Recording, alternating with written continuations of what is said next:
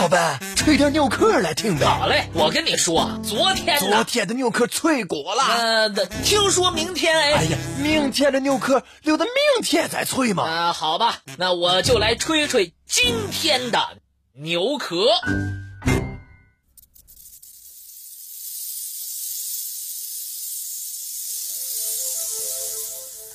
秀丽的老爷庙水域迷雾重重，频繁的沉船事故和蹊跷的人员失踪让人谈之色变。那么，究竟是谁导演了这一系列的悲剧呢？是魔鬼风水作祟，还是水底别有洞天？船只、财宝、水怪、死亡，这块神秘莫测的水域下面。到底隐藏着什么秘密呢？秀丽辽阔的鄱阳湖像一颗天然珍珠，镶嵌在江西省的北部。这里烟波浩渺，水域辽阔，别有一番景象，是旅游观光的好去处。然而，这个风景秀丽的湖泊却有着一个神秘恐怖的称呼——魔鬼水域。魔鬼水域，实际上是指鄱阳湖的老爷庙水域。这里仿佛是吞噬生命的地狱入口，过往船只无故沉底，就连负责打捞沉船的工作人员也接二连三的失踪。即使好不容易逃出，也会变得不是精神崩溃，就是意识模糊。人们很难从生还者的口中。探知老爷庙深处湖底到底发生了什么？一九四五年四月十六号，装载着大量中国宝物的日本运输船神户丸号在老爷庙离奇沉没。之后，日本方面立即派专业打捞人员潜入鄱阳湖一带进行搜救。然而，在费了九牛二虎之力后，日方仅救出了一名名叫山下提昭的船员。日方试图通过该船员弄清神户号沉没的原因。遗憾的是，山下提昭竟被吓得失去了理智，完全疯了。人们根本无法从他那支离破碎的话语当中找出丁点儿关于神户丸号的线索。日方的打捞工作没有取得丝毫进展，神户丸号安静地沉睡在了鄱阳湖的湖底。抗战胜利后，国民党方面也曾派人打捞神户丸号。由于多少听说了日本在打捞该船时的离奇遭遇，国民党政府特地邀请了当时享有盛誉的打捞专家爱德华·波尔，并由波尔亲自带队具体负责。结果，波尔不仅没能让神户丸号重见天日，还损失了若干队员。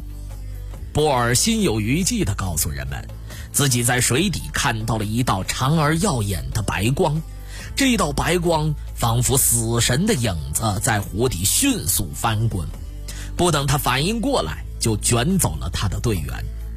波尔不知道这道白光到底是什么。他再也没能和那些被卷走的队员取得联系。鄱阳湖的湖底迷雾重重，继神户丸号和波尔的打捞队之后，仍有不少悲剧在此发生。一九八五年八月三号，十五艘船只神秘的在老爷庙水域消失了。二零零五年五月。安徽省的一艘运沙船进入老爷庙水域后，突遭狂风恶浪，船体瞬间断裂下沉，之后便片物不存。就在人们对发生在老爷庙水域的一系列恐怖事件百思不得其解时，各种传说和猜测出现了。这些揣测让原本神秘的老爷庙水域变得更加离奇恐怖。当地的老人们认为，在老爷庙的湖底潜藏着极其恐怖的怪兽，正是由于怪兽作祟，湖上才会突然掀起风暴，害人性命。至于怪兽的模样，当地人也是说的头头是道。传说，这头怪兽形似白龙，浑身上下长满了眼睛。每当它出没之际，湖面上就会电闪雷鸣、黑云翻滚，场面十分可怕。科学家们认为，老爷庙一带的水文情况比人们想象的复杂，而紊乱的水流又会形成巨大的漩涡，这些漩涡足以将船只和潜水员吞噬。与此同时，在老爷庙水域还有相当地方遍布着石灰岩。这种特殊的地质构造很容易形成地下电磁场。每逢雷雨天气，地下电磁场的异常活动不仅极极有可能诱发雷电击沉船只，还会让人思维混乱。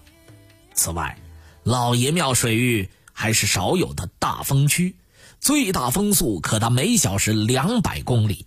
如此大的风力，可以轻而易举地将过往船只打入水底。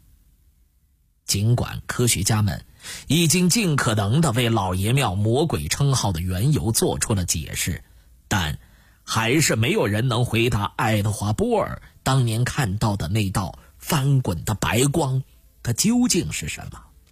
如果是简单的漩涡，经验丰富的波尔不会认不出来。